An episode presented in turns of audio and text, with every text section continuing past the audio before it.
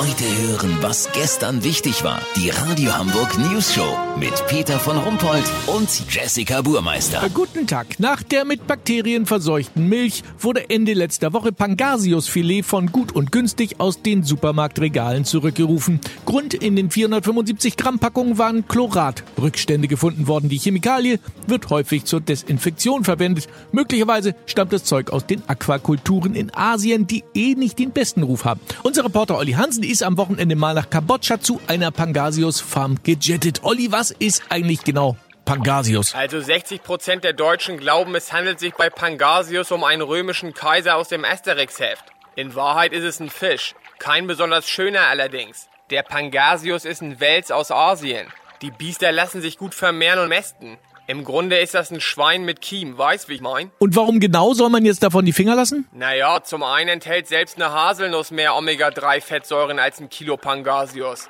Zum anderen hauen die hier schaufelweise Antibiotika ins Wasser, damit sich in der Enge der Becken keine Pilzkrankheiten und andere Krankheitserreger ausbreiten. Warte mal. Noch eine Schaufel rein von dem Zeug? Ja, muss sein. Okay. Peter, Pangasiusfilet musst du eigentlich in der Apotheke verkaufen oder im Baumarkt in der Abteilung für Lösungsmittel, Farben und Lacke. Also dann kann man das eh gar nicht empfehlen, oder? Jedenfalls nicht zum Essen. Ganze Fische, halb aufgetaut, werden in Laos und Vietnam als Türstopper benutzt oder man macht Moped-Benzin aus den Innereien. Auch eignet sich das Fleisch ganz hervorragend, um damit Rattenfallen zu bestücken. Lass so machen, Peter. Gleich wird der Pangasius hier rausgeholt und verpackt für den Transport nach Europa. Wenn ich weiß, welche Rolle dabei die Chlorgasbedampfer spielen, melde ich mich noch morgen. Habt ihr das exklusiv, Ja, okay? vielen Dank, Olli Hansen. Kurznachrichten mit Jessica Burmeister.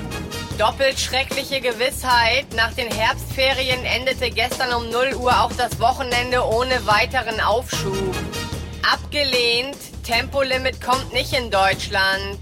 Grund, keiner der Abgeordneten hatte Lust, den dicken Umschlag der Autoindustrie zurückzugeben.